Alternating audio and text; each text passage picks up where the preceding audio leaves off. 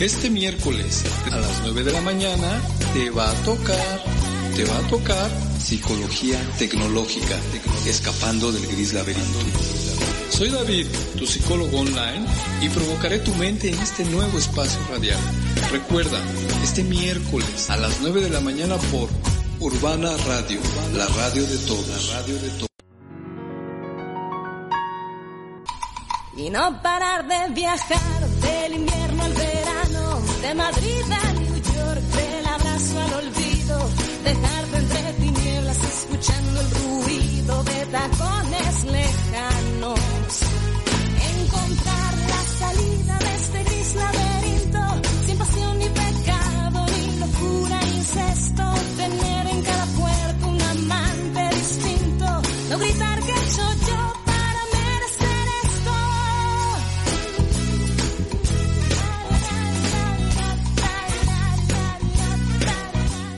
Buenos días, buenos días a todos. Este es tu programa Psicología Tecnológica, escapando del gris laberinto. Y yo, yo soy David, tu psicólogo online. Bienvenido a esta, a esta emisión un miércoles más del año 2020.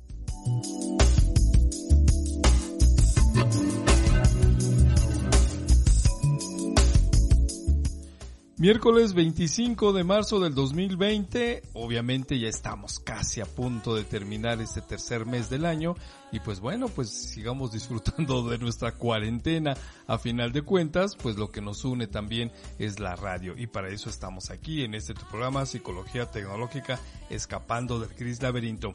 Bienvenido seas.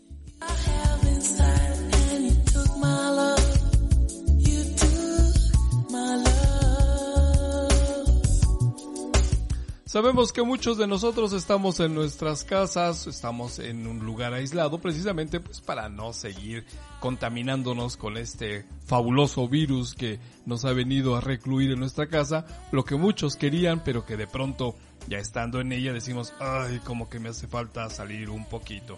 Pero bueno, pues acostumbrémonos, es un rato, no pasa nada y además es maravilloso porque puedes estar trabajando en tu computadora, ahora sí que desde la comodidad de tu camita o de tu sillón o de donde tú quieras, ¿no? Pero estar en la casa también tiene muchos privilegios, pero de pronto, ay caray, como decía una amiga, te empieza a picar la casa. Tranquilo, para eso estamos nosotros aquí, para que la casa te sea pues más llevadera, ¿no?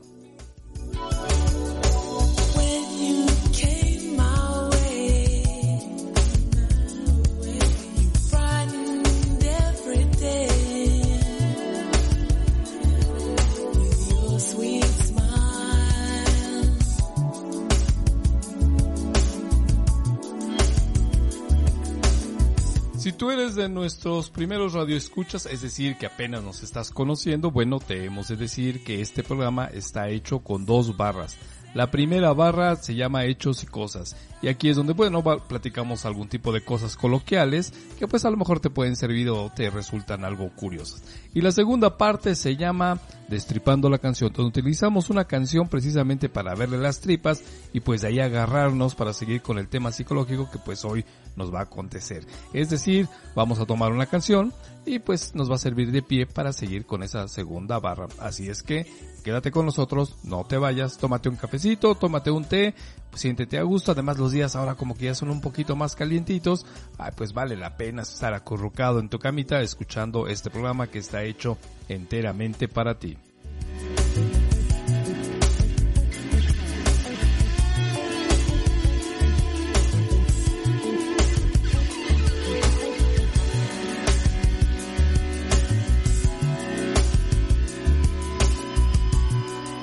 Bueno, pues vamos a entrar de, de, lleno a nuestra primera barra que se llama Hechos y Cosas y te vamos a platicar de algo que igual te resulta interesante y además te puede servir pues para estar con tus niños o estar contigo porque quizá muchas de las ocasiones hemos querido tener una habilidad como la que te vamos a platicar, pero que es una habilidad que pues obviamente se puede aprender y en esta temporada, en estos momentos donde estamos en nuestras casitas, bueno pues podemos utilizar esta habilidad para desarrollar pues algo diferente.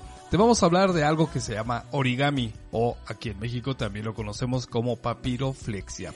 ¿Qué es el origami? Bueno, todo mundo en algún momento hemos intentado hacer origami, aquí en México también, pero bueno, pues ahorita vamos a hablar un poquito más al respecto del origami o lo que se conoce como papiroflexia. Fíjate bien, origami eh, viene de las palabras doblez ori, significa doblez, y kami, que significa papel. Es decir, cómo puedes doblar un papel o cómo puedes utilizar una hoja de papel para que mediante los dobleces pues se formen figuras, figuras de todo tipo, geométricas, animales, humanas, objetos. Bueno, eso es interesantísimo, ¿no? Eh, fíjate que, bueno, te decía yo que aquí en español también lo conocemos como papiroflexia, que es decir, el papel eh, con este tipo de movimientos, ¿no? Flexible con el cual se hacen figuras. La idea de, del origami o de la papiroflexia es que precisamente tú puedas formar figuras, la que tú quieras o la que tú te gustes, ya te decía yo geométricas o de animales o edificios, lo que sea, con una hoja de papel, pero que sea sin cortes. Es decir, mediante los dobleces tienen que ser de alguna manera precisos o exactos para que tú le vayas dando forma y entonces pues puedas hacer una figurita maravillosa. Fíjate que de pronto nos podría parecer un tanto cuanto difícil o complicado el hacer alguna figura de origami o de papiroflexia, como tú le quieras llamar, ¿no? Pero sin embargo, por lo menos aquí en México, yo recuerdo que desde niño te enseñan a hacer figuritas, pues de este tipo de papel. Eh, es decir, a lo mejor no son tan sofisticadas, pero yo no sé si tú recuerdes, pero te he de platicar esto hace muchos, muchos años, cuando todavía existían dinosaurios aquí en la Tierra. Algunos de nosotros como niños, ¿sabes qué hacíamos de origami o papiroflexia? Barquitos de papel, exactamente. Creo que por ahí hay una película de un payaso asesino, un chico que se le va un barquito de papel a la coladera, ¿no? Bueno, pues esos barquitos de papel eran las primeras figuras de origami que nosotros de niños hacíamos, ¿no? Consistía en doblar una hoja a la mitad, después darle dos pequeños eh, dobleces en forma de triángulo, subíamos los costados y entonces teníamos un barquito de papel. Y con ese barquito, pues era muy interesante porque lo echabas en la pileta de agua o si estaba lloviendo salías para que, precisamente así como en esa película, pues el arroyito que se formaba con la lluvia, pues se llevara el barquito. Era maravilloso y era uno de los juegos más divertidos que teníamos los niños en aquellos, en aquellos tiempos.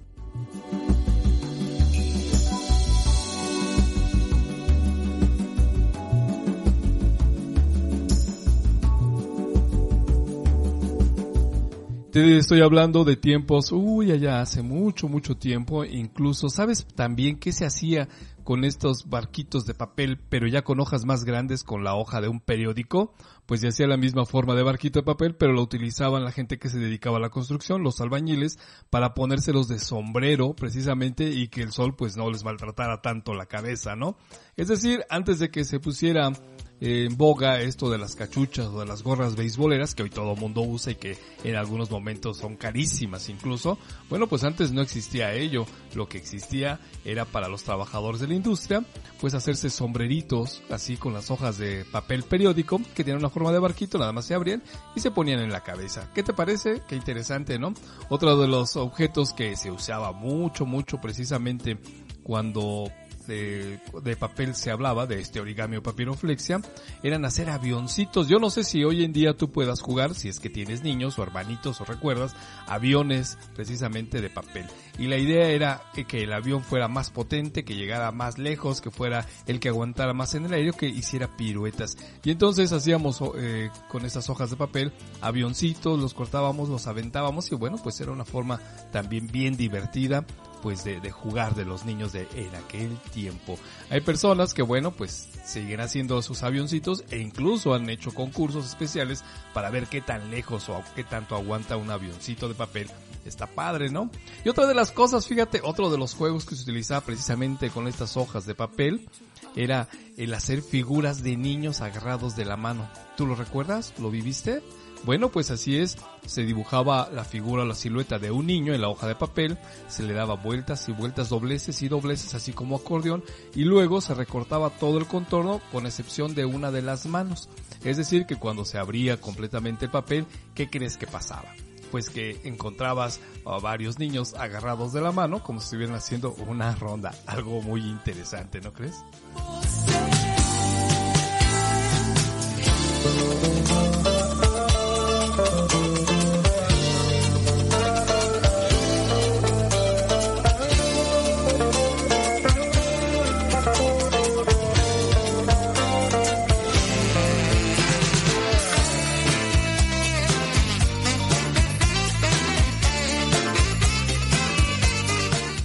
Fíjense que nos están comentando aquí en, eh, en el Messenger que hay gente que todavía a sus hijos le hace estos barquitos de papel para que juegue. Es maravilloso porque además de todo, sabes que independientemente del juguete, porque pues es un juguete, es desarrolla habilidades en los niños muy especiales como pues el hecho de que tengan contacto, contacto con la hoja de papel, de que imaginen en su mente cómo tienen que doblar precisamente para obtener la forma que están buscando. Y además el logro que tiene el niño cuando hace una de estas formas, un avión, un barquito o alguna pieza de origami o papiroflexia, es maravilloso porque estimula, estimula precisamente su imaginación, su inteligencia y por supuesto la habilidad, porque recuerda que esto de la habilidad tiene que ver incluso con el tacto, la creación, la imaginación y el llevar a la realidad precisamente como un arte esos pensamientos o esa imaginación que estás teniendo pues para poder provocar un objeto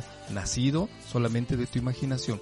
Ya les he comentado que algunas veces cuando estoy en clase en alguna universidad, bueno, a los alumnos siempre les muestro una silla y les digo, ¿qué es esto? Recuerden que pues yo soy psicólogo y pues una silla, pues, sí es una silla, pero ¿qué es en realidad una silla? Ah, pues te dicen es que es de madera, es de metal, es de plástico. Sí, pero ¿qué es una silla?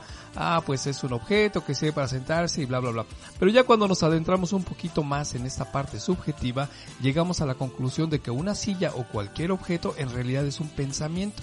Es decir, para que alguien haya creado esa silla que tiene características especiales o diferentes, pues bueno, primero la persona tuvo que imaginar y darle un uso dentro de su imaginación, dentro de su mente, es un pensamiento, y después pues hacerlo real, es decir, convertirlo en un objeto donde ese pensamiento tuvo una forma y tiene un porqué de existir. Qué interesante, ¿no? Así que el origami o la papiroflexia también lo único que te está mencionando son parte de tu imaginación, parte de los pensamientos. El crear, el hacer, prepara a tu cerebro para que sea cada vez más inteligente.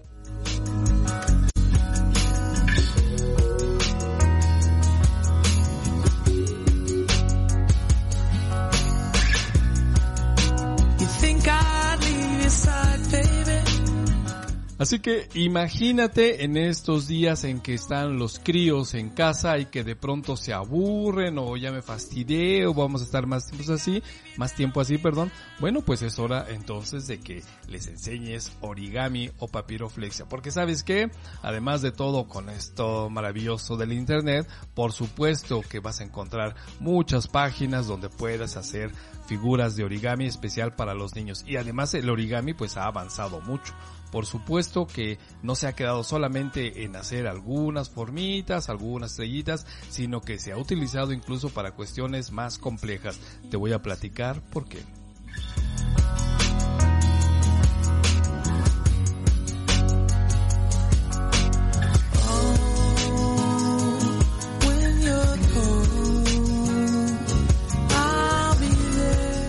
Pues ya quedamos que origami, la palabra origami significa doblez de papel o lo mismo, lo que es lo mismo, papiroflexia, ¿no? El papel flexible.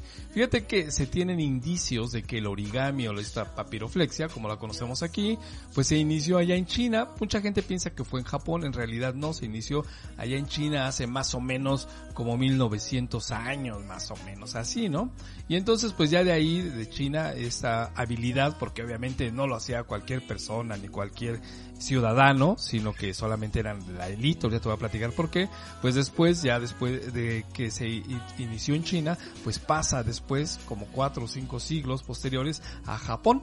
En Japón, pues hoy en día son muy famosos la gente que se dedica a hacer origami, a muchas veces son ancianos que son muy vene- venerados por esas habilidades que tienen, porque son capaces de hacer cualquier cosa. Yo acabo de ver por ahí en internet un conejo que ha de tener como no sé, unos 50 centímetros de largo, perfectamente un conejo, pero todo hecho de papel, es decir, ni siquiera se le veían los dobleces así en ángulos como uno se imagina, sino que estaba hecho de tal manera que prácticamente podías ver la redondez en el papel, entonces es impresionante porque, híjoles, así como con una sola hoja, porque el truco es que con una sola hoja se hagan las figuras.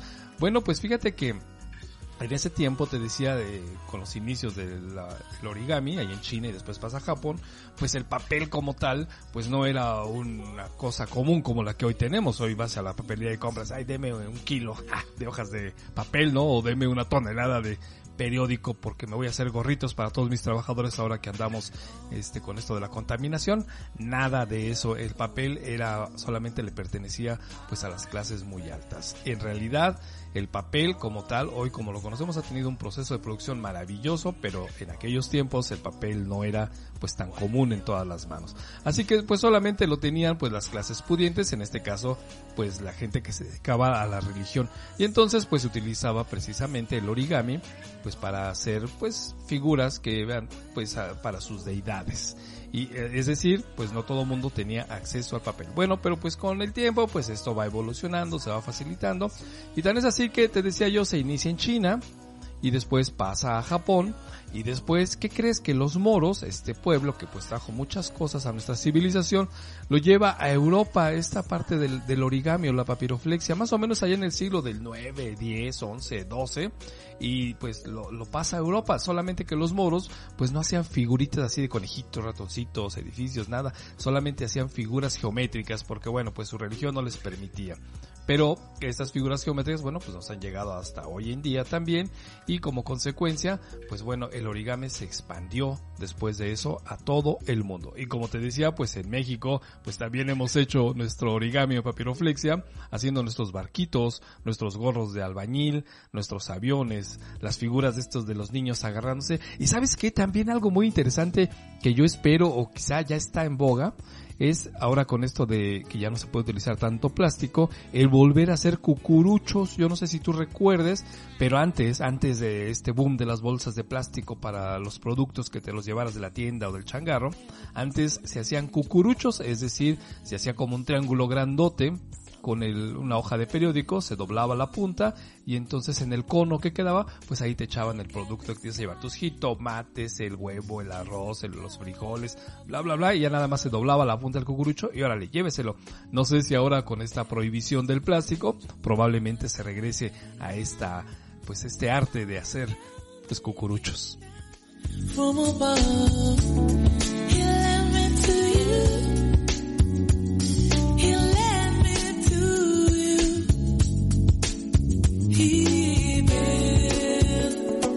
Nos está comentando ahí en el Messenger de Face que pues había gente que hacía sus aviones de papel y que no le funcionaban o que terminaban en el ojo de alguien más. Y sí, efectivamente esto era pues algo común que se vivía, ¿no? Siempre entre los niños era la competencia de hacer el avión más potente, el que viajara más lejos, el que aguantara en el aire más tiempo y de pronto yo creo que nos pasaba a todos, tu avión era el menos adecuado, porque inmediatamente que lo mandabas flotaba escasamente un metro o menos, 50 centímetros, y caía al suelo en picada, ¿no?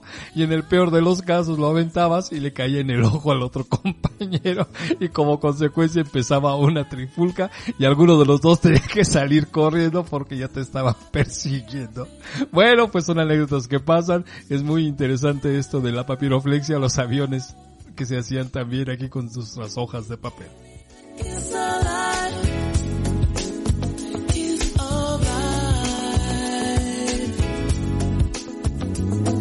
Así que bueno, pues ahora que vas a estar en casita o que estás en casa con los niños o que tienes más tiempo y que de pronto pues tienes algunas horas muertas o de o estar haciendo lo mismo todos los días molesta, bueno, pues yo te invito, empieza a tomar unas clases de papiroflexia, de origami ahí en internet, hay muchas páginas para niños y bueno, pues es muy barato, la verdad es que es muy divertido, necesitas paciencia y entonces vas a respirar y respirar y te vas a acordar de nosotros porque lo que queremos es que te funcione tranquilidad y la paciencia y que bueno, cuando logres tu primera figura, un poquito más compleja de lo que tú te imaginabas, pues te vas a sentir feliz, te vas a sentir contento. ¿Por qué? Porque la creatividad precisamente lo que hace es que la persona sea más feliz. Pero rápidamente te voy a decir que el origami, la papiroflexia, no se queda solamente en lo que te he platicado, en hacer avioncitos, en hacer conejitos, en hacer figuras geométricas.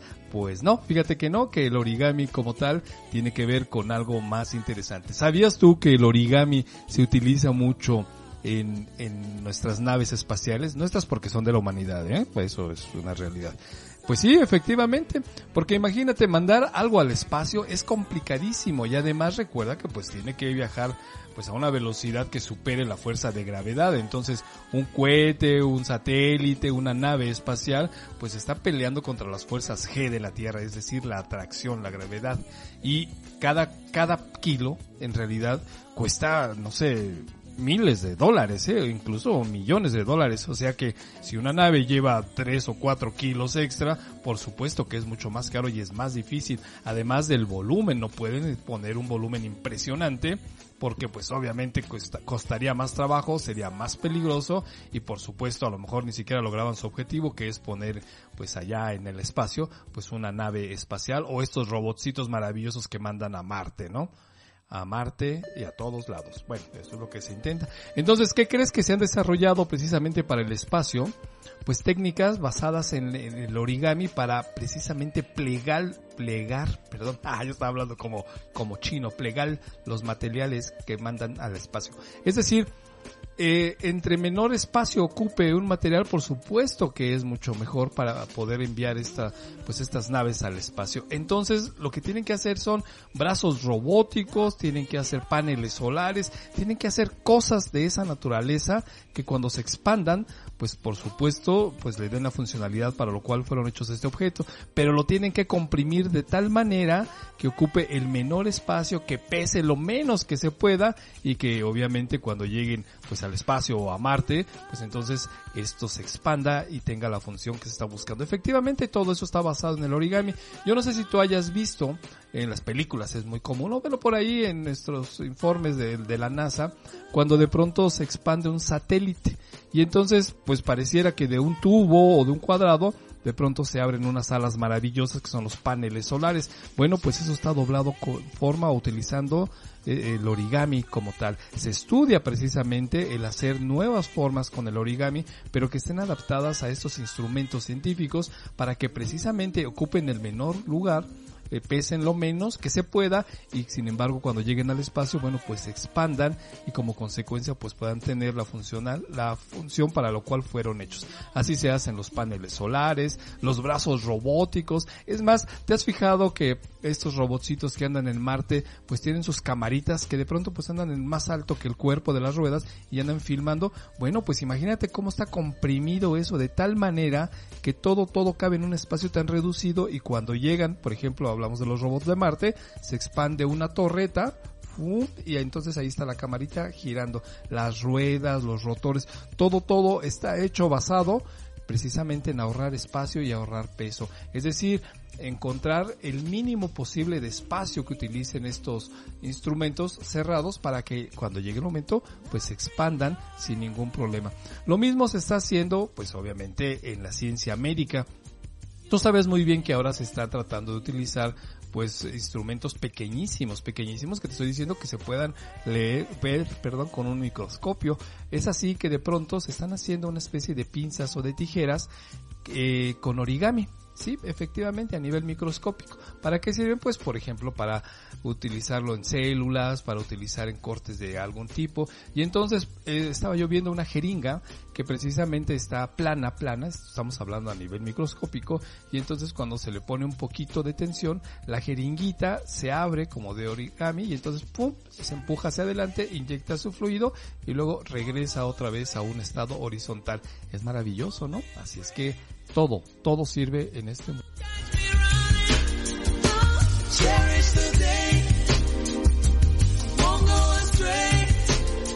Y fíjate, te decía yo que en esta parte espacial es muy importante el origami porque pues se utiliza en las naves espaciales, en los robots, en los brazos robóticos, en todo eso, en las antenas, incluso los escudos espaciales porque recuerda que cuando una nave pues regresa aquí al espacio, digo al espacio terrestre, pues obviamente se enfrenta ante situaciones de mucha fricción y como consecuencia pues necesitan estos escudos tener este tipo de formas geométricas o expandibles precisamente para soportar de tanta radiación o tanta fricción. Y tan es así que la NASA, escucha bien, a lo mejor tú eh, vas a estar próximamente ahí en la NASA, pues está buscando talentos precisamente que tengan habilidad con el origami. Es decir, que si de pronto en tu casa tú te estás dedicando a hacer muñequitos, cositas, et- etcétera, etcétera, por supuesto que la NASA también te necesita porque tu ingenio, tu creatividad, tu imaginación son muy importantes precisamente para las ciencias espaciales. Así es que prepárate en esta cuarentena, haz origami, porque a lo mejor tú no, pero a lo mejor tu hijo sí, es contratado en la NASA por su creatividad y su inteligencia para crear formas y estructuras basándonos en el origami.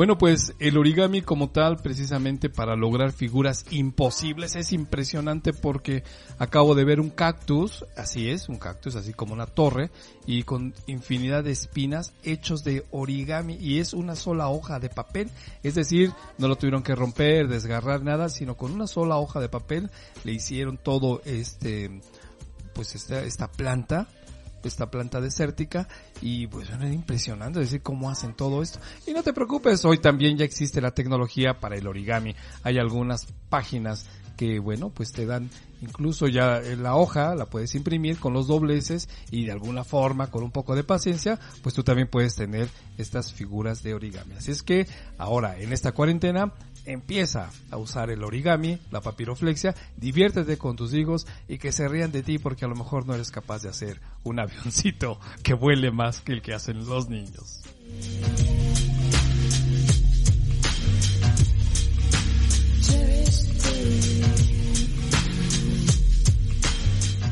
Bueno, pues está padre esto del origami, pero fíjate, de hecho, pues ha tenido dos mil años que ha empezado el origami y bueno, hay clasificaciones de origami, fíjate, se tienen más o menos como ocho tipos de clasificaciones de origami.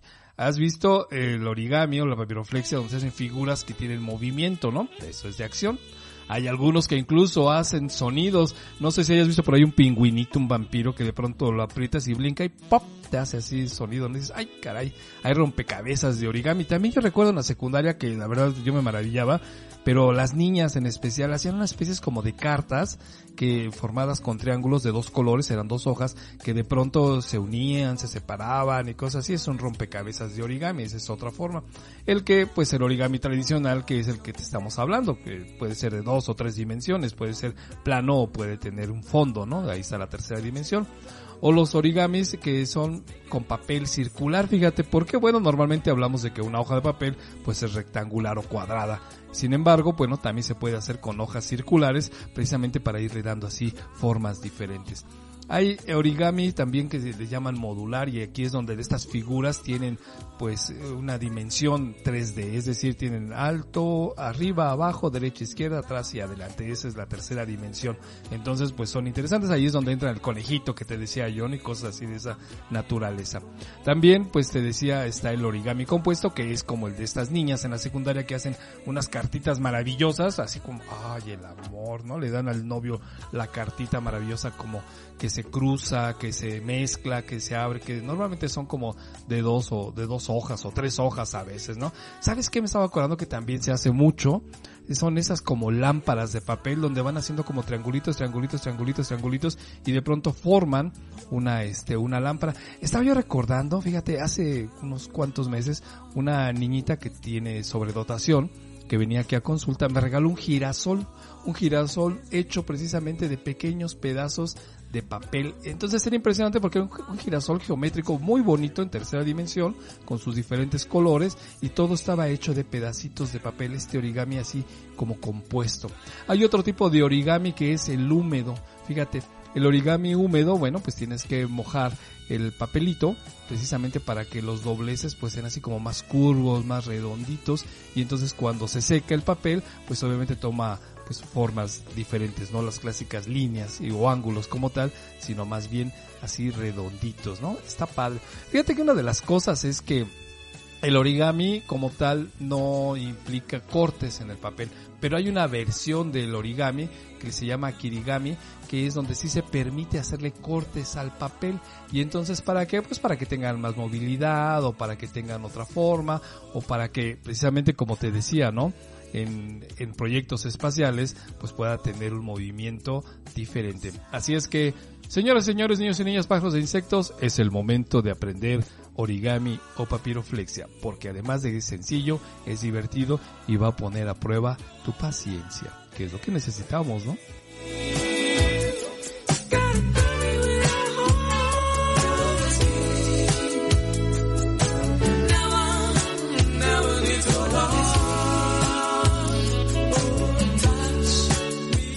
Y bueno, pues si de pronto no tienes muchas habilidades, ya te dije, no te preocupes, métete a internet, hay muchos tutoriales, hay muchas páginas eh, a diferentes niveles para que tú empieces a trabajar con el origami. Y si quieres algo más sofisticado, pues métete también, busca páginas, hay páginas especializadas en que te imprimen una hoja, pues ya con los dobleces ahí puestos para que tú hagas verdaderas obras de arte. Y en una de esas, quién sabe, hasta te contrata la NASA para que hagas los, los próximos paneles solares.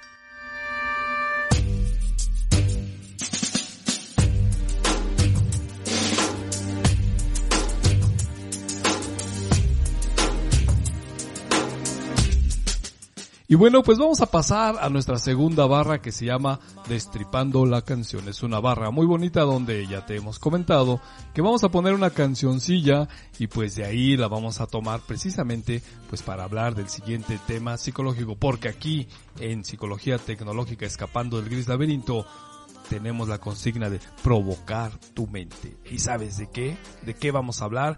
De algo que se busca toda la vida o por muchas personas y que a veces andamos buscando en lugares equivocados. Estamos hablando de algo que se llama la felicidad y nuestra barra se va a llamar La felicidad no está en poseer. ¿Cómo?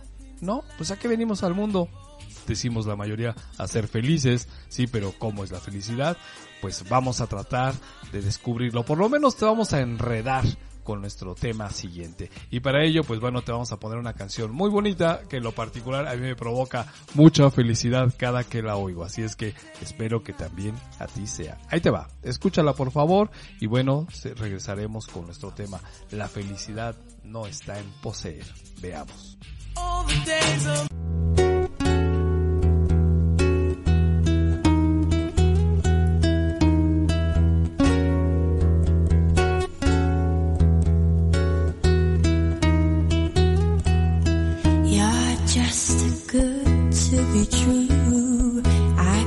Take my eyes off you, you'd be like heaven to touch.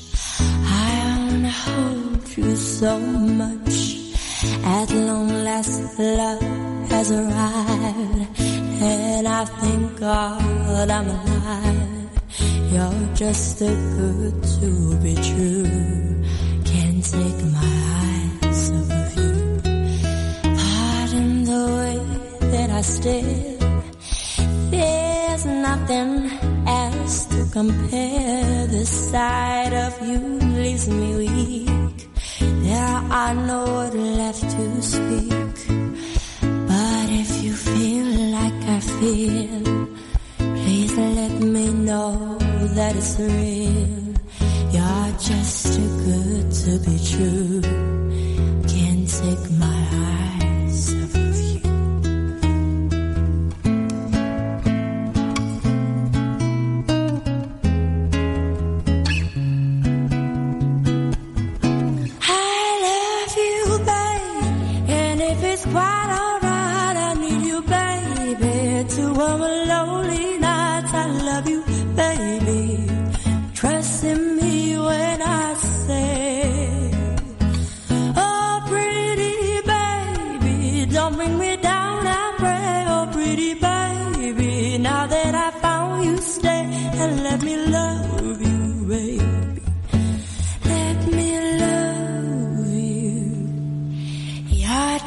So good to be you, I can't take my eyes off of you. You'd be like heaven to touch.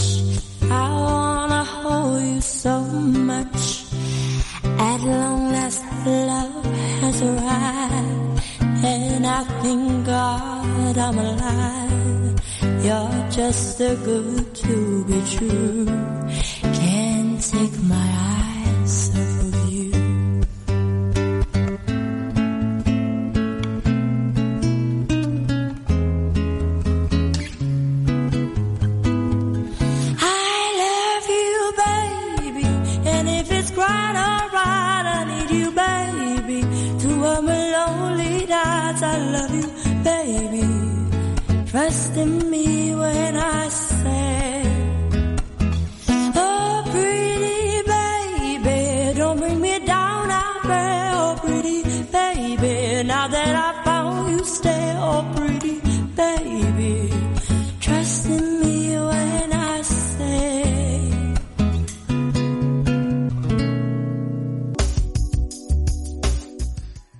Regresamos, ya regresamos después de escuchar esta canción que se llama No puedo dejar de verte. Es una versión muy bonita y sabes qué, a mí me provoca mucha felicidad.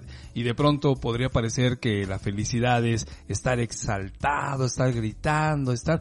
No, en realidad creo, desde mi muy particular punto de vista, que la felicidad tiene que ver con un estado interno de tranquilidad, de paz, de bienestar. ¿Tú qué piensas?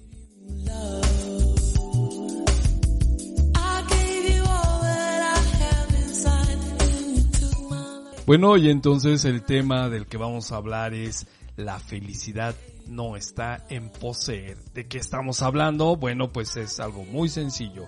Fíjate bien, qué interesante. La primera pregunta es, ¿a qué venimos al mundo? A veces no sabemos, ¿no? Decimos, pues no sé, venimos al mundo a algo, pero no sé a qué. Bueno, pues una de las mayores o de las características en las personas, su respuesta es, venimos a ser felices. Órale, eso está bastante bien. La verdad es que la definición está muy padre. ¿A qué venimos al mundo? Pues a ser felices. Así, y entonces la siguiente pregunta es, ¿y qué es felicidad? Oh, y ahí empezamos con problemas. Pues a estar bien, bueno, pero si tú no estás bien en tu trabajo, no estás bien con tu familia, a veces no estás bien contigo, entonces, ¿qué pasó? No, no que venimos a estar bien, a ser felices, pues entonces, ¿qué es la felicidad para ti? Bueno, pues vamos a iniciar desde lo más básico. Desde, a mí me gusta utilizar la etimología de las palabras, porque su origen, por supuesto que siempre nos va a dar la clave precisamente de estos conceptos. Y pues ya después de ahí, pues ya los tomamos, los modificamos y los hacemos parte de nuestra vida. Fíjate que etimológicamente hablando, la palabra felicidad viene del latín. Oh sí, porque nosotros somos herederos de muchas palabras o nuestro lenguaje, o más bien nuestros idiomas, pues están basados en el latín y en el griego, por supuesto. Y en este caso la palabra felicidad, pues viene del latín y esta palabra pues procede de felicitas, que también pues tiene una traducción de fértil, es decir, que felicidad viene de felicitas, que es latín, y que también puede traducirse como fértil. Oh, o sea que venimos a este mundo a ser fértiles, sí, pero no solamente fértiles biológicamente, sino en todos los sentidos. A- Así es que la felicidad, si es una parte de ser fértil, fértil en qué? Pues en tu estado de ánimo, en la parte que tiene que ver con la satisfacción de lo que haces, de quién eres, de lo que vives, de que te sientas a gusto, que te sientas contento, que te sientas pues completo precisamente en lo que estás haciendo. Aunque fíjate, de todas maneras, la felicidad como tal, pues es un elemento subjetivo en nuestras vidas. Es decir, pues depende de cada uno de nosotros. Pero lo que estamos tratando en este programa es de que encontremos pues más o menos una definición que nos encaje a todos de cómo somos o cómo seremos unas personas felices, ¿no? Así es que de eso es de lo que vamos a hablar. Porque entonces podría ser que la felicidad es algo más interno, es algo más profundo y la felicidad no está en poseer. ¿En poseer qué? Pues lo que tú hayas creído que te da la felicidad.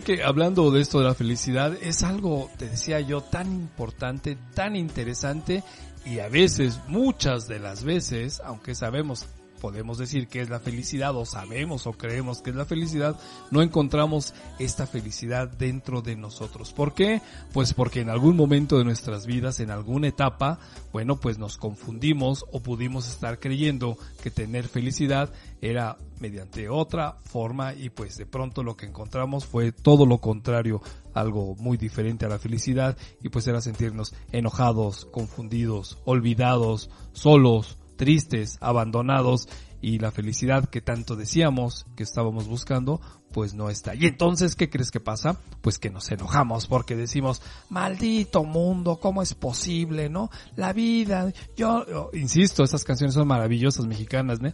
No, yo no nací para amar, nadie nació para mí. O sea, ya no soy feliz, ahora soy infeliz.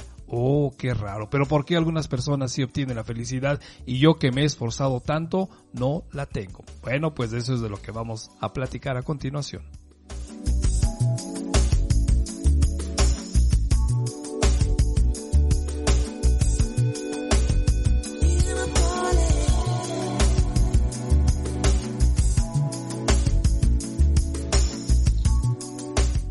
Fíjate que de pronto por ahí hay comentarios muy interesantes que socialmente pues los vamos adoptando y adaptando en el transcurso de nuestras vidas, ¿no? Con respecto a la felicidad, dicen por ahí, es que el dinero no lo es todo, pero cómo ayuda, cómo te ayuda para ser feliz, ¿no? Y entonces pues decimos, todos vamos atrás del dinero, porque si tenemos dinero, por supuesto que vamos a ser más felices. Y ándale, ahí andamos todo el día duro y duro y duro y conseguir dinero y no lo consigo y me frustro y ahora sí consigo. Y bueno, pues pasa algo muy interesante, fíjate, porque de pronto pensamos que el poseer un objeto, el poseer incluso una persona, el poseer un título, pues por supuesto que me va a dar ese grado de felicidad que ando buscando, que ando correteando. Lo más chistoso del caso, fíjate, es que en muchas de las veces cuando tenemos este concepto así distorsionado, pues encontramos que cuando yo obtengo el objeto de deseo que estoy buscando, soy feliz, me siento contento, me siento alegre, me siento el hombre más afortunado del mundo, o mujer, según sea el caso, y pues resulta que después de unos días, ay, pues otra vez vuelvo a esa parte infeliz de sentirme como hastiado, pues sí, ya tengo el objeto de deseo, pero resulta que no llenó mis expectativas. ¿Nunca te ha pasado eso?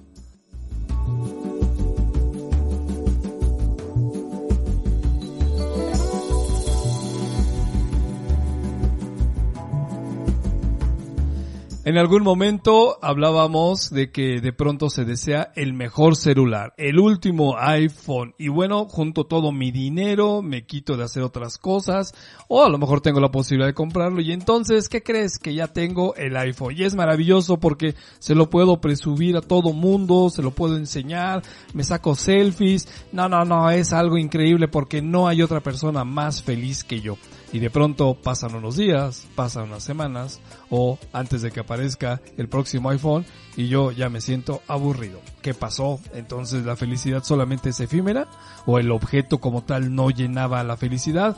Qué cosa tan más extraña, ¿no? Porque sabes que lo mismo pasa precisamente incluso hasta con las parejas, ¿eh? De pronto estás atrás del objeto de deseo que es esa mujer que se ve fogosa, preciosa, que todo mundo la quiere tener en su vida, que se viste de manera impresionante y tiene una manera de caminar que, ay, cautiva. Y entonces, pues obviamente estás compitiendo contra otros cientos de personas o de hombres que están atrás del pollo, ah, así se decía antes, y entonces cuando lo consigues, cuando lo logras, oh, te sientes el hombre más feliz o la mujer más afortunado, pero ¿qué crees? Que empiezan a pasar las semanas, los meses, los años y dices, ay, como que mi felicidad no era ella o no era él. ¿Qué pasó? Pues sigue siendo la misma mujer preciosa o el mismo hombre guapo que otros están eh, incluso buscando, asediando, y sin embargo para ti pues ya resulta ser algo efímero, algo que en su momento fue maravilloso, pero que hoy la verdad es que preferirías no estar con él o con ella. Y entonces, ¿qué pasó? ¿Te engañaste? ¿O la felicidad es efímera? No sé, algo está pasando, ¿no?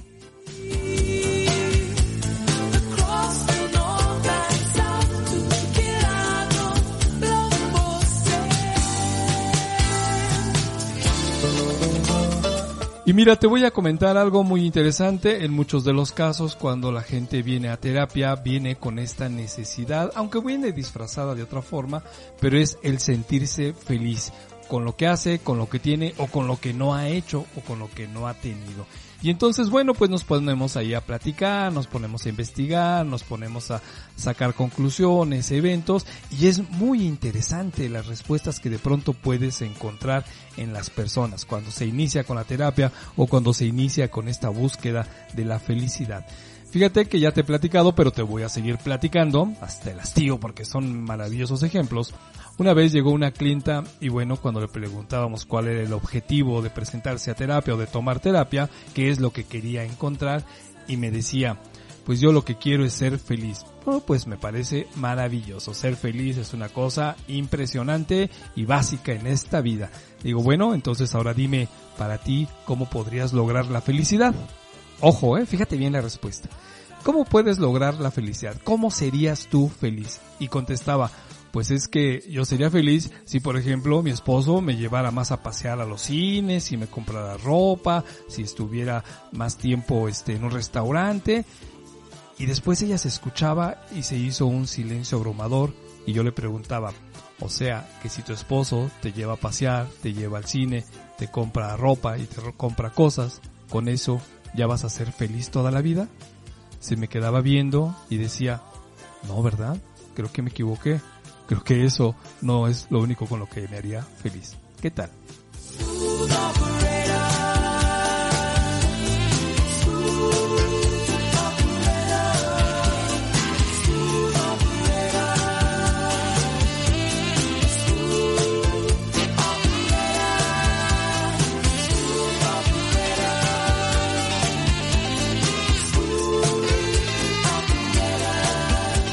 Si te das cuenta, de pronto andamos buscando algo que realmente necesitamos o queremos o pensamos que lo hemos perdido, pero en el camino nos hemos confundido y pensamos que poseer objetos, poseer atención, poseer personas es lo que nos puede redituar en ser felices. Y cuando de pronto nos exploramos, cuando hacemos un verdadero examen interno, pues ¿qué crees? Que no es por ahí, ¿no? Entonces tenemos otro problema porque por lo menos antes sufría por tener iPhone, porque me llevaran al cine, porque me compraran, porque me tuvieran como un objeto de deseo y resulta que cuando lo tengo tampoco soy feliz. No, pues no jueguen, los dioses deben de estar enojados conmigo. Soy el último hombre olvidado de los dioses porque yo no nací para amar, nadie nació para mí.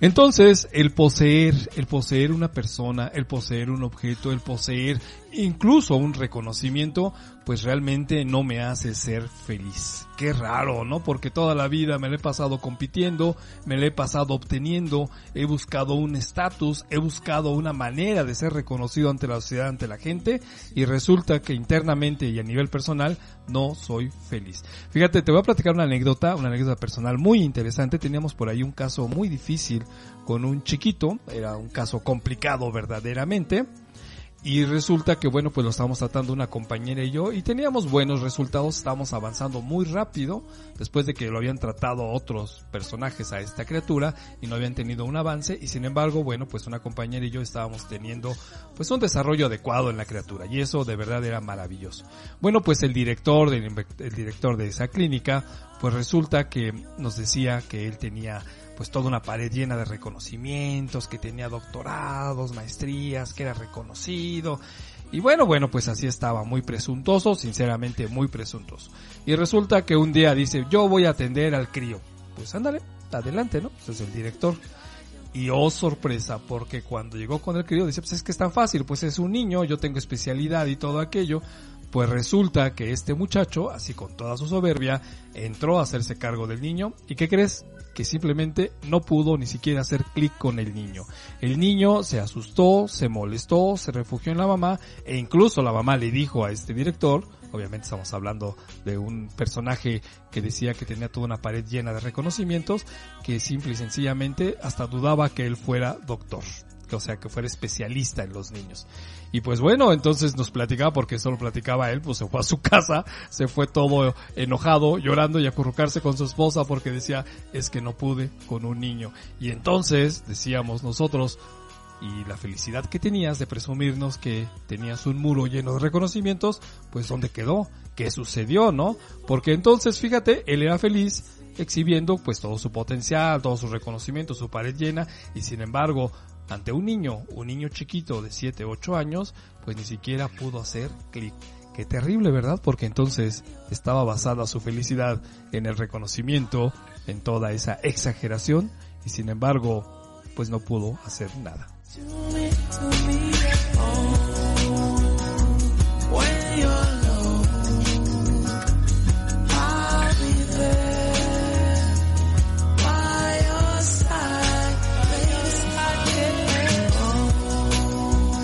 Bueno, y entonces, ¿para qué me esfuerzo tanto? Podríamos preguntar. Si me, estoy, me esfuerzo para obtener a la mujer o al hombre más este guapo o guapa de este planeta, lo logro y luego resulta que ya no me siento feliz. Si me esfuerzo por tener un reconocimiento ante todos para poder decir que tengo 50 doctorados, 90, quién sabe qué y todo, y sin embargo a la hora de la hora, pues el resultado me dice todo lo contrario, no soy feliz. Si de pronto he obtenido dinero, estoy buscando la manera de, de tener todos los lujos y todos los bienes posibles, y de pronto tampoco soy, soy feliz, bueno, y entonces, ¿dónde radica la felicidad? Porque ahora, pues sí que estoy triste, ahora sí que me estoy dando cuenta que todo aquello por lo que me he esforzado, por lo que he buscado, por lo que he intentado y he logrado, pues resulta que no me da eso que se llama felicidad. Ay, pues qué triste, ¿no? Bueno, pues de eso se trata este programa de provocar tu mente. Y te voy a decir que la felicidad ya te habíamos dicho que es algo subjetivo, es decir, que le pertenece a cada persona.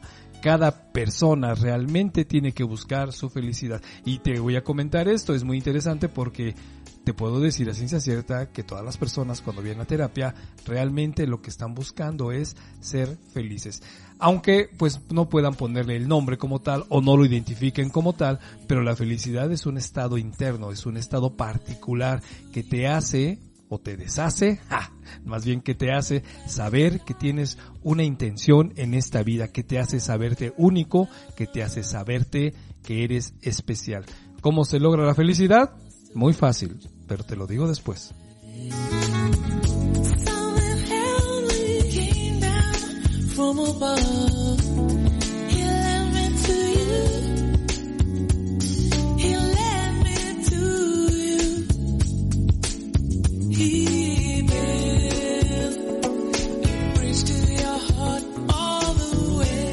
Pero en algún momento de nuestra vida hemos sido realmente felices sin darnos cuenta. Bueno, pues sí, sorpresa, porque así es. ¿Sabes en qué momento o en qué situaciones o en qué etapa de nuestra vida realmente hemos sido felices así de una manera natural? Ajá, exactamente, cuando eras niño. Cuando eras niño, de verdad, muchas cosas te hacían felices. Por ejemplo, platicaban aquí en el, en el chat de Urbana Radio, ahí en el Face, que pues hacían papalotes, ¿no? Hablando de la papiroflexia, y resulta que el condenado papalote nomás no volaba o terminaba en el suelo empapado, entierrado y nunca volaba. Pero el hecho de intentarlo, el hecho de la ilusión de hacerlo, de verdad te creaba una especie de felicidad. A lo mejor te duraba un poquito hasta que el papalote terminaba enredado en un árbol y se destruía, pero esos momentos de gozo de hacerlo, de intentar de volar, eran muy felices y además, hoy que lo recuerdas, de verdad recuerdas, aunque nunca hubiera volado tu papalote o que era el suelo embarrado, pues de verdad te recuerda un momento feliz de cuando eres niño. Los niños son felices por naturaleza, por supuesto. Fíjense que se decía hace muchos años que los niños cuando sonríen, los bebés, no lo hacían por una cuestión de tipo natural, sino que lo hacían por una copia, porque como sus padres siempre estaban frente a ellos en su carita sonriéndoles, pues ellos imitaban imitaban la sonrisa como un sinónimo de pues estoy alegre, estoy feliz. Y pues no que crees que se han hecho experimentos posteriores y resulta que hay niños que nacen pues son ciegos desde que nacen y sin embargo ¿qué crees? Que no pueden copiar la sonrisa de los padres, pero ellos sonríen. Es decir, que la sonrisa como tal es una manifestación de la felicidad humana y es algo natural. Es decir, ya lo traes desde tus genes.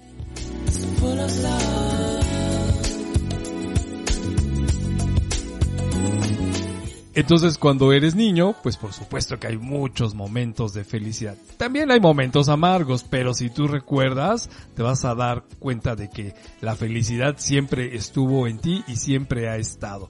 Y entonces, ¿qué es la felicidad? Pues ahorita vamos a tratar de platicar porque cada uno va a tener su propia definición. Si yo te pregunto a ti, para ti, ¿qué es lo que te hace feliz? Bueno, pues entonces ya me estarás dando tu respuesta y ahorita vamos a tratar de hablar algo de manera general. Pero fíjate, hablando de esto de la felicidad, alguna vez leí por ahí un este un meme por ahí en internet que decía no crezcan, no crezcan, es una mentira, es una trampa.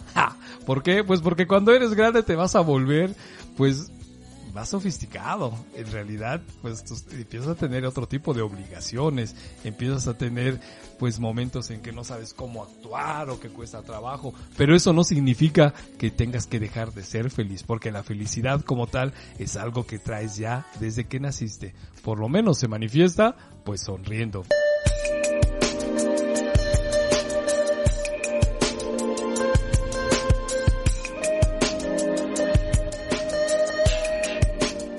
Oigan, hablando de los papalotes, estaba yo recordando, y hace muchos años con mi hijo le hice su primer papalote, y entonces con sus ojos grandotes así impresionado porque iba a volar por primera vez un papalote, y yo sinceramente siempre fui muy malo para los papalotes. Pero ahí como pudimos hicimos un papalote de papel con palitos, le pusimos una cola, una línea, una cuerda y empezamos a volar el papalote. Y entonces estaba impresionado porque sí vuela papá y entonces se le iluminan los ojos y resulta que el papalote va y se atora en la azotea de una casa. Ay, y tratando de jalarlo y jalarlo y pues no atora. De pronto vemos a un chiquillo de ahí de esa casa que sube por el papalote, lo agarra y se lo baja sin voltear a vernos. Dijimos, uy, ¿qué pasó, no? Tocamos a la puerta y le dijimos a la señora, señora, ¿me puede regresar el papalote? No, aquí no cayó nada. Señora, acabamos de ver a su hijo que acaba de agarrar el papalote de nosotros. No, que no sé qué, por favor, regrésenos el papalote. Y en ese instante recibí una tunda de insultos, de groserías. ¡Qué impresionante! La señora empezó a recordarme todo mi árbol genealógico. Dice, señora, tranquila, solamente quiero mi papalote. Pero de veras, de veras no paraba de hablar. Es, en mis tiempos decían que era como la vieja verdulera. Y que me suelta una andanada. Dije, bueno, pues ni hablar. Lo que hice fue, hijo, vete por favor para la casa, ahorita te alcanzo. Iba con su tío, ¿no? Ya se fueron. Y la señora me seguía insultando y diciendo y no sé qué más. Y entonces yo como soy muy correcto y propio, le dije, señora, usted es una vieja cateta, hija de hipotenusa, que se queda callada y que me echó a correr. Obviamente, solamente hablé de un concepto matemático.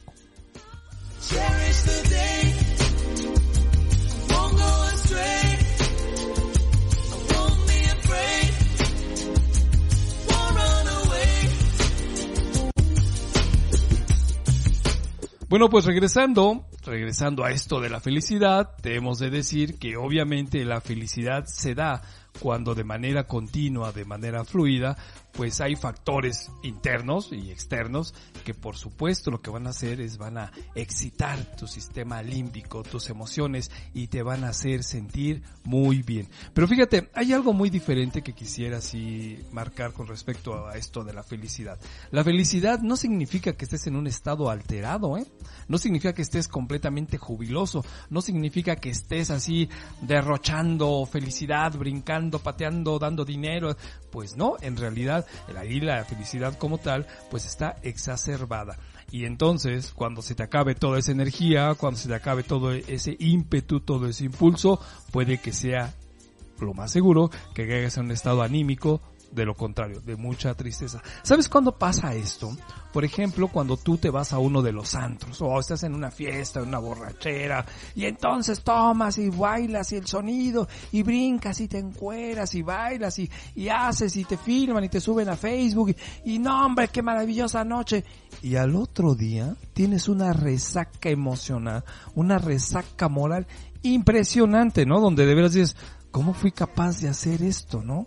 Es que bueno, fue el alcohol, fueron los amigos, sí, pero ¿por qué incluso hasta mis amigos me lo permitieron? ¿Cómo me sentía yo ayer tan completo, tan contento, tan jovial? Y hoy de verdad me siento tan abrumado, tan triste e incluso tan avergonzado. ¿Se te das cuenta? Entonces la felicidad no tiene que ver con esa exageración, ni con el hecho de estar completamente alocado, olvidado, no sé, o estar completamente pues efusivo, en realidad eso no tiene nada que ver con la felicidad, porque si no, pues no tendrías al otro día un retorno eh, divergente, ¿no? No estarías triste, no estarías apenado, no estarías apesadumbrado. Y luego si todavía hasta te filmaron y te subieron ahí a Facebook, no, pues valientes amigos, ¿no? Y eso pues te hace sentirte más triste o te hace sentir más confundido. Entonces, la felicidad no tiene que ver con exageración, la felicidad no tiene que verse con estar completamente o todo el día sonriendo, enseñando los dientes. La felicidad no tiene que ver con el hecho de decir, ahora tengo a la mejor mujer o al mejor hombre. La felicidad no tiene que ver con me compro el último iPhone, me compro la televisión más grande, me compro o hice. En realidad, creo que no. Entonces, nos han engañado o nos hemos engañado. Bueno, pues entonces volvemos a la pregunta inicial. Pues, ¿Cuál es la felicidad? ¿Cómo es la felicidad? Y como yo te decía, siempre las personas lo que estamos haciendo es buscar estar en un estado de felicidad permanente. ¿Cómo logramos esto? Muy fácil. Y ahí te va la respuesta. Sí, pero después de la música.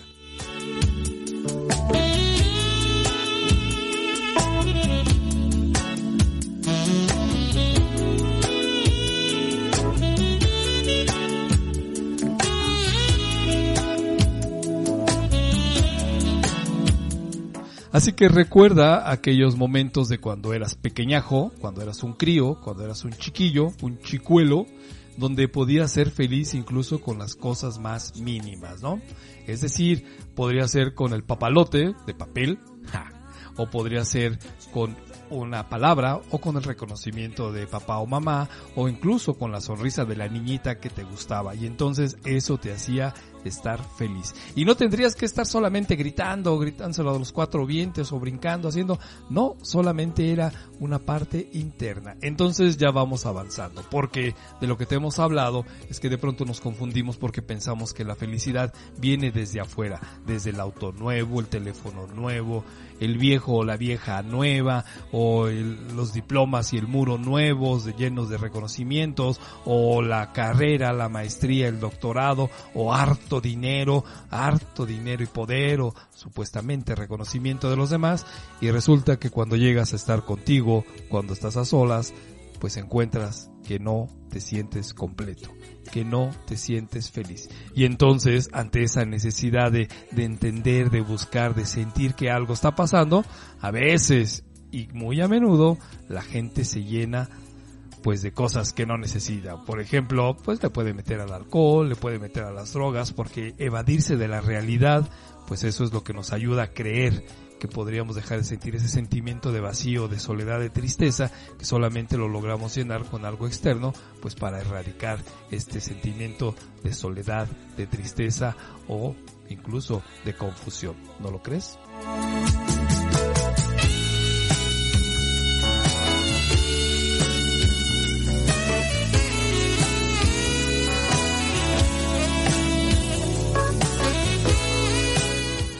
Y entonces, como muchos de ustedes ya lo saben, como muchos de ustedes lo pueden platicar, pues sí, efectivamente, hemos visto que, pues si no, la felicidad se obtiene con todo lo que está afuera, entonces, ¿con qué voy a ser feliz y de dónde viene la felicidad?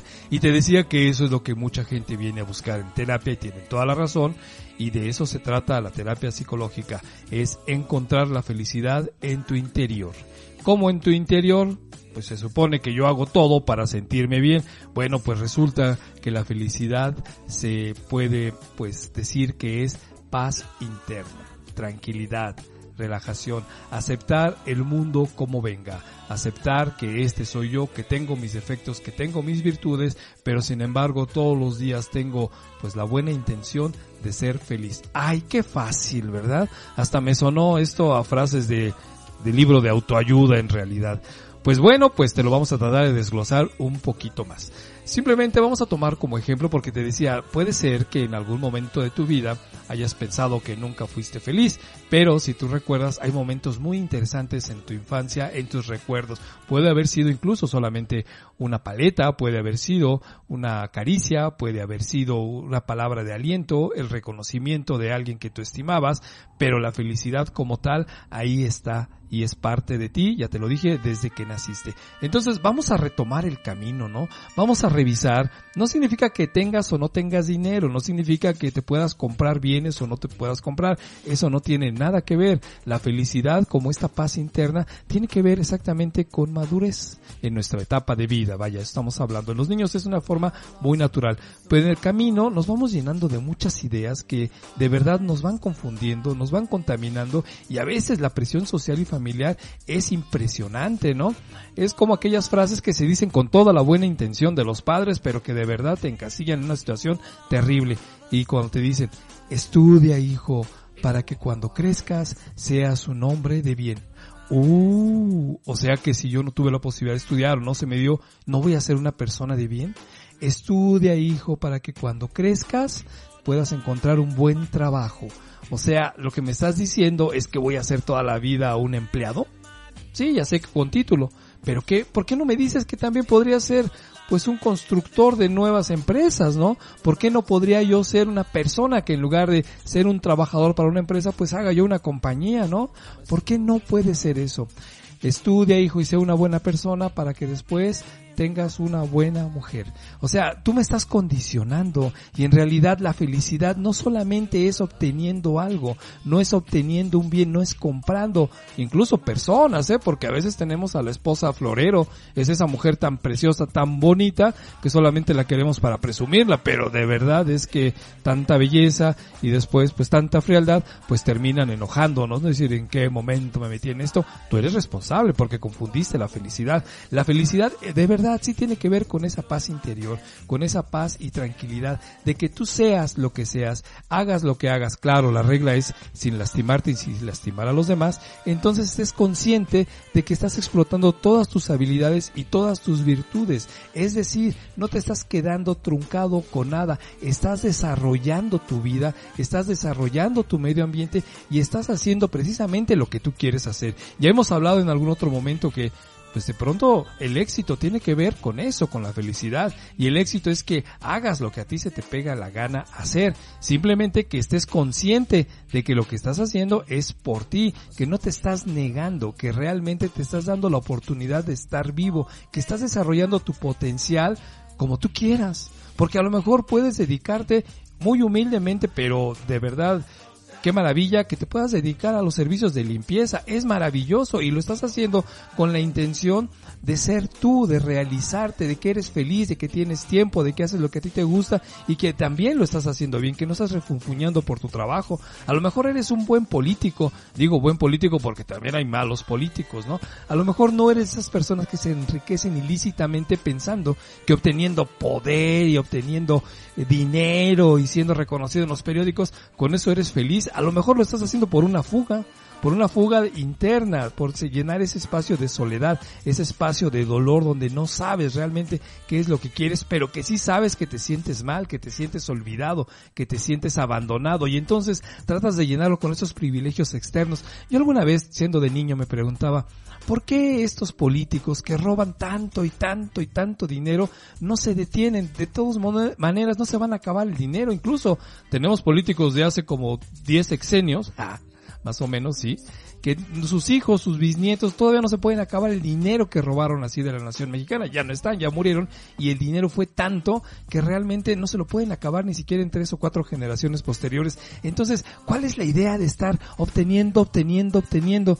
Bueno, pues porque verdaderamente y sinceramente estamos hablando de que han confundido la felicidad y de pronto toda su idea es obtener solamente dinero, poder, prestigio, pensando que así se llega a la felicidad. Y después, bueno, cuando hemos tenido oportunidad de saber sus últimas palabras, pues por supuesto que se dan cuenta que se equivocaron en el camino. Ya no se pueden echar para atrás, por supuesto, ¿no?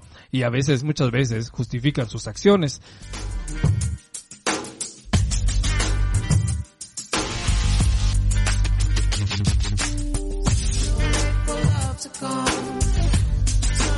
Si nos damos cuenta, entonces, ¿para qué trabajamos? Bueno, pues trabajamos porque precisamente vamos a obtener pues un beneficio que es un beneficio económico y podemos utilizar, por supuesto que sí, el dinero para estar más tranquilos. Yo no sé si se pueda uno ser feliz cuando de pronto no me estoy esforzando lo suficiente, no estoy obteniendo los beneficios económicos que me puedan dar esa paz interna de saber que pues hoy puedo comer, puedo estar tranquilo, puedo salirme de, de paseo un ratito. Bueno, ahorita no salgan por lo esto de la cuarentena, ¿no? Pero bueno, entonces la idea es que el dinero ya no es el fin, es el medio para alcanzar el fin y el fin tiene que ser con estar tranquilo, con estar en paz.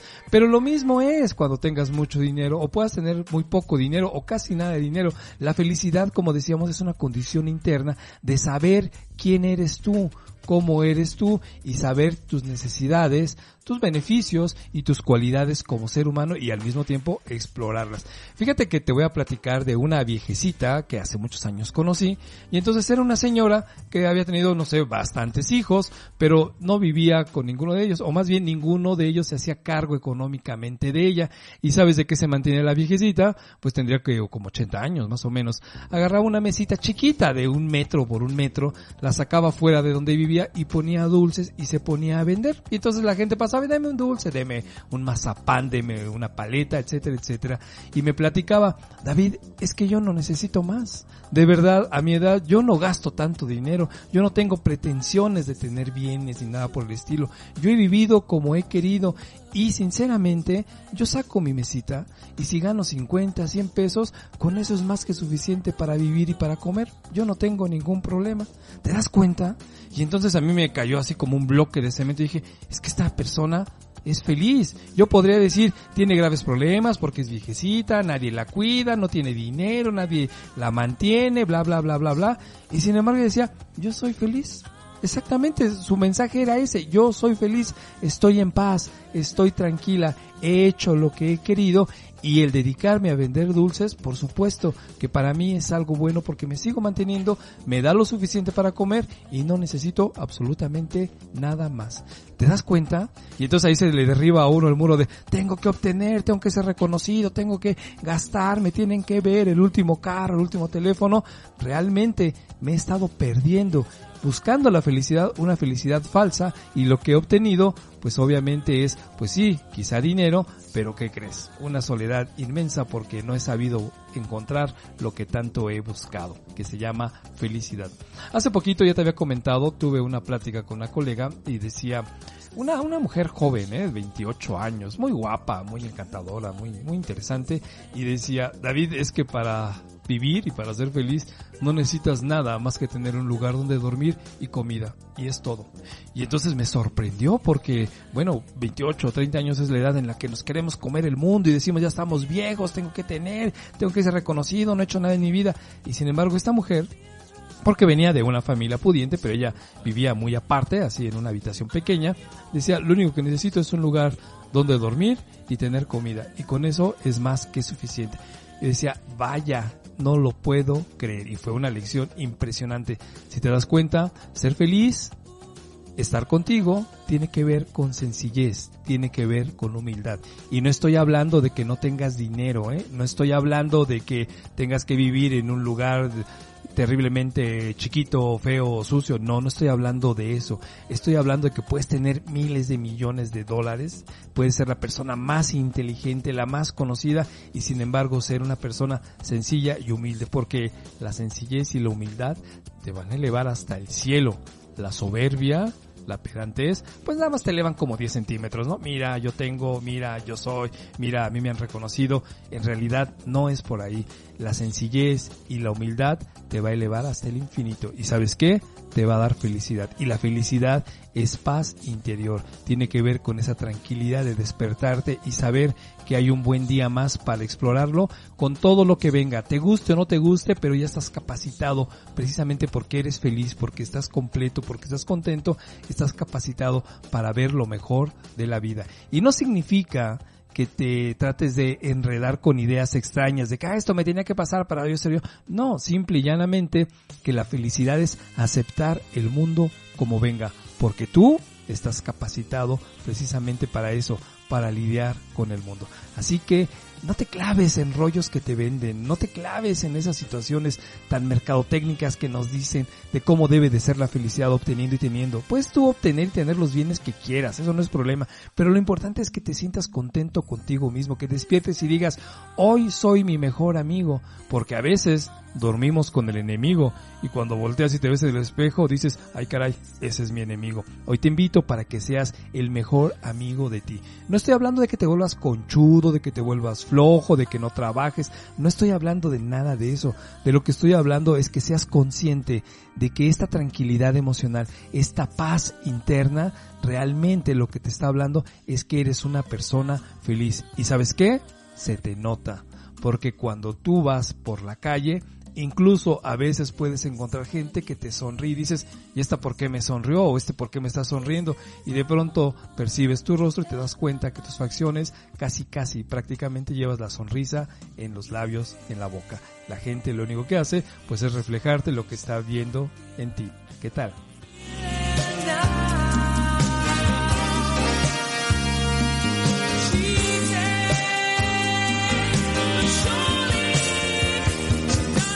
Dicen por ahí que no puedes dar lo que no tienes. Sí, esa es una realidad, no puedes dar lo que no tienes.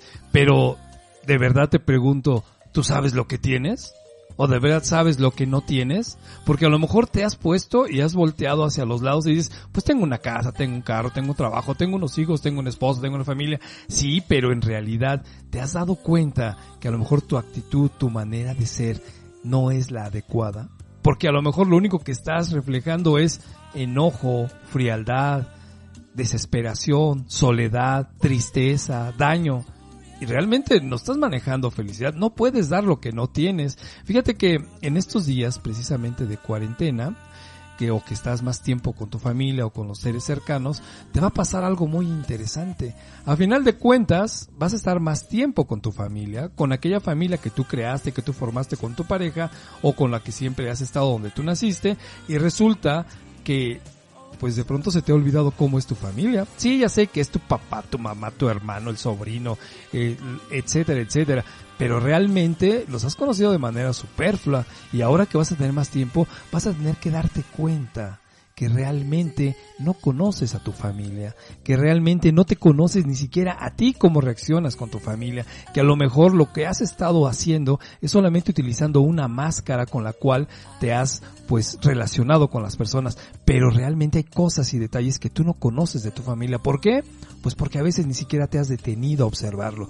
Yo te invito, precisamente si tienes a tus padres, a tus abuelos por ahí, a que les preguntes cómo era su vida. Sí, ya sé que siempre te han repetido la misma historia chacosa. Sí, pero tú no has participado. Y terminas diciendo, ah, ya me platicaste eso, platícame otra cosa, ¿no? Ay, qué aburrido. Sí, pero tú te has interesado en platicar con tu familia. Le has preguntado qué sentía, qué emociones, cómo veía el mundo en determinados momentos, cuál fue su primera novia o novio, cuál fue su primera decepción, por qué, este, se embarazó. Has preguntado todo eso de manera más interna.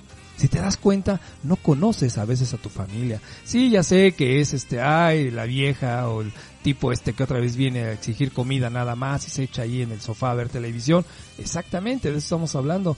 Realmente te has puesto a ser, pues, el compañero de tu compañero, la compañera de tu compañero, el padre del hijo o el hijo del padre, en realidad esta cuarentena te va a servir para eso.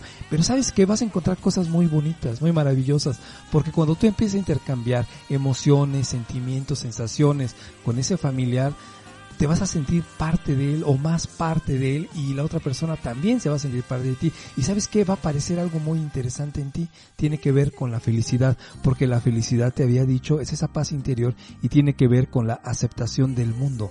Aceptar tiene que ver con la cooperación con el medio ambiente y cuando tú cooperas al sentir empatía con las emociones de tu ser querido, por supuesto que aunque sea una historia triste, vas a ser empático, pero te vas a sentir más unido a esa persona y vas a sentir aquello que cuando eras niño a cada momento lo sentías y era la felicidad y el gusto de saberte con alguien muy cercano en línea directa contigo.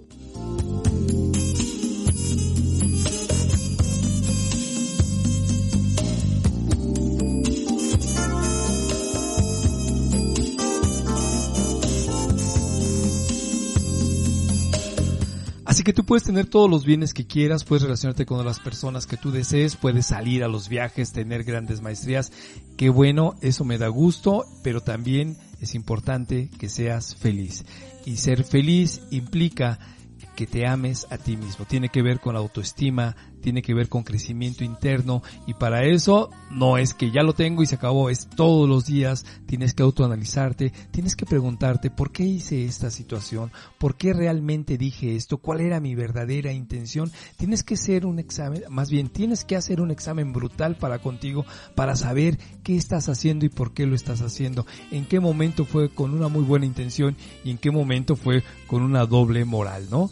Realmente el aceptarte, el saberte, el corregirte y el mejorarte te va a dar un estado de paz interno, un estado de tranquilidad que te va a permitir ser feliz. Y no necesitas tener el gran dinero o ser reconocido o el apapacho o el aplauso de los demás para nada. Realmente el estar bien contigo, el estar tranquilo, el estar calmado, el tener, insisto, esa paz interior te va a hacer sentir feliz. Y entonces, señoras y señores, niños y niñas, vamos a poder compartir la felicidad porque, insisto, como dice ese viejo adagio, no puedes dar lo que no tienes. No esperes que los demás te reconozcan.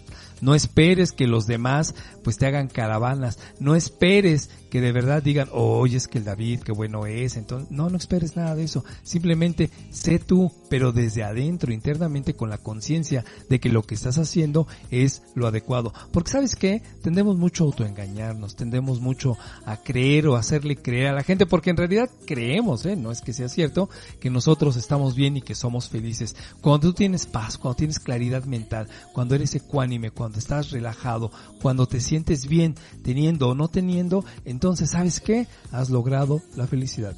No necesitas aplausos de nadie. Ahorita me acordé del expresidente que algún día, ya ves que era medio tarugón, se fue a dar un discurso por ahí y termina su discurso y se baja y nadie le aplaude. Y entonces reclama y dice, ay, es que aquí nadie aplaude, ¿verdad? ¿Te das cuenta? Está ligado a un reconocimiento. Y entonces si no lo tengo, entonces me doy cuenta que de verdad no soy feliz y hasta exijo cosas bastante inadecuadas. Que me aplaudan, por favor. La felicidad tiene que ver más que tener algún, no sé, un bien, pues tiene que ver con esa sensación y esa característica humana de saber que tú eres tú. El yo como tal es de lo más importante. Con mis virtudes, con mis defectillos, pero el saberme que soy yo, que soy indivisible, que soy inigualable, que existo como tal, eso, la creencia y la sapiencia de saberme así, entonces me va a dar tranquilidad. Tiene que ver con aceptación. Y a eso viene la gente a terapia, precisamente a reconocerse, a buscarse y a encontrar que pues algunas veces se equivoca, otras veces no se equivoca, pero no debe de perderse en el anonimato, simplemente debe de saber que él es indivisible, es indispensable y es único. Y que sí me equivoco porque soy un ser humano, pero bueno, pues tengo la capacidad de corregirlo y mejorarlo. Porque lo que estamos buscando en esta vida es paz, es tranquilidad, es estar con, tranquilo con uno mismo y eso lo podemos convertir en algo que se llama felicidad.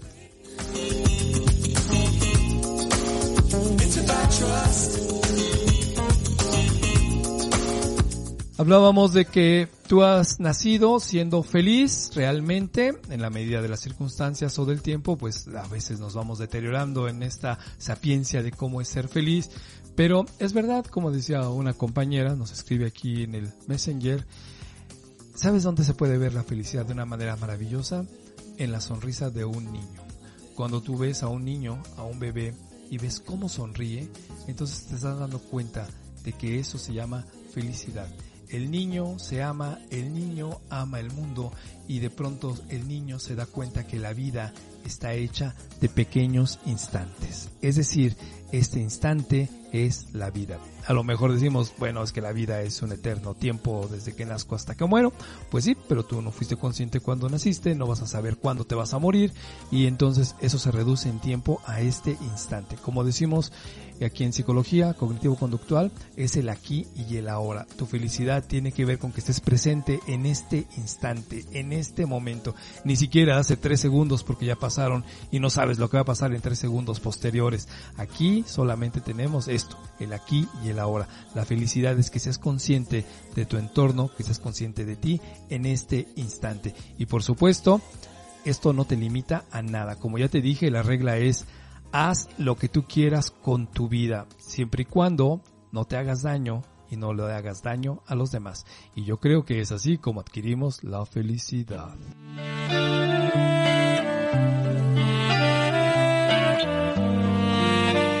Entonces, como adultos que estamos buscando la felicidad y que podemos proyectar también esta felicidad, esta tranquilidad y esta paz, este confianza y compañerismo a los demás, pues bueno, pues ahora pues vamos a jugar con nuestros niños, ya te, da- ya te dimos un tip, utilice el origami, la papiroflexia, concéntrate, juega, diviértete, ve sus reacciones, ve sus gruñidos, ve los tuyos, ve cómo se riñe al terminar, al terminar de hacer su actividad, se van a dar cuenta que se sienten más relajados, que se sienten más tranquilos y que incluso hay sustancias en tu cerebro que te hacen ser más feliz.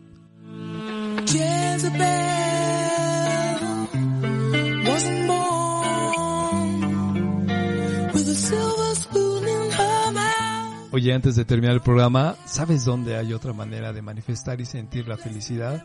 Cuando estás con tu pareja en una parte íntima. De pronto ya sé que es aburrido, el mismo de siempre, la misma de siempre, qué flojera, decía por ahí una amiga, pero bueno, si tienes la oportunidad, intenta con esta paz interior, con esta felicidad que vas a proyectar, pues estar en estos días que vas a estar enclaustrado prácticamente, pues haciendo algo diferente con tu pareja, con tus hijos, con tus familiares. Sé feliz, además de todo, te he de decir que la felicidad no cuesta absolutamente nada. Así es que felicidades porque vas a tener una cuarentena encantadora para poder descubrirte, para poder revisarte, para poder rediseñarte incluso y poder estar más en contacto con tu familia. Porque a veces decimos que lo hacemos todo por nuestra familia, pero lo hacemos en ausencia. Pero ahora en presencia, pues vamos a poder descubrir muchas cosas que realmente nos hacen feliz, como la sonrisa de un niño. Este es tu programa Psicología Tecnológica, escapando del gris laberinto. Muchas gracias por haber estado aquí con nosotros y nos vemos el próximo miércoles a las 9 de la mañana. Si es que sobrevivimos. Ah, que sí lo vamos a hacer. Adiós. Este miércoles a las 9 de la mañana te va a tocar, te va a tocar Psicología Tecnológica, escapando del gris laberinto. Soy David, tu psicólogo online, y provocaré tu mente en este nuevo espacio radial. Recuerda, este miércoles a las 9 de la mañana por Urbana Radio, la radio de todos. La radio de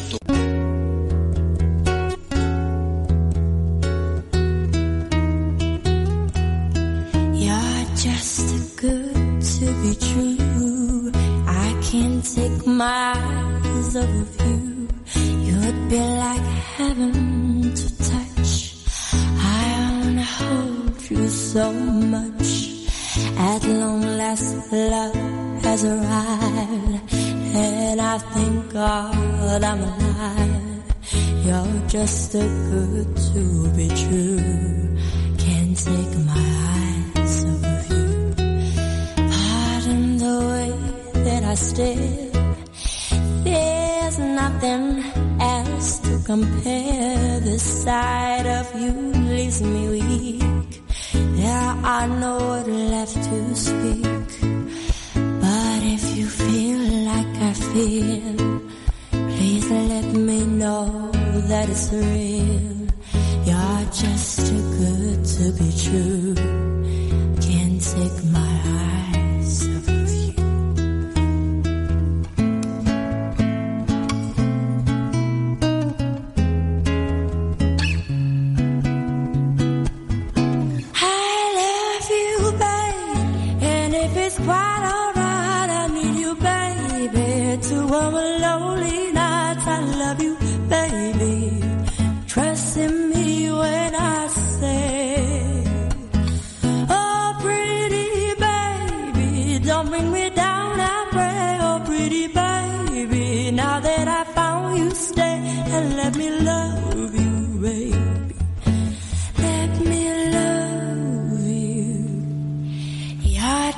Too good to true.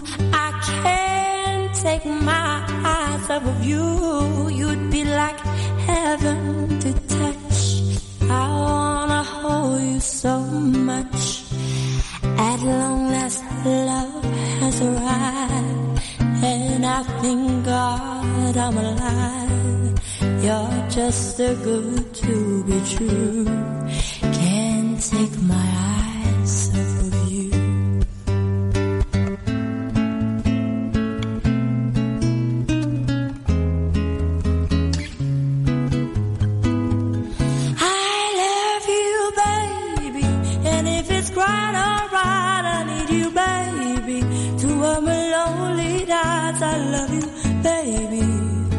Trust in me when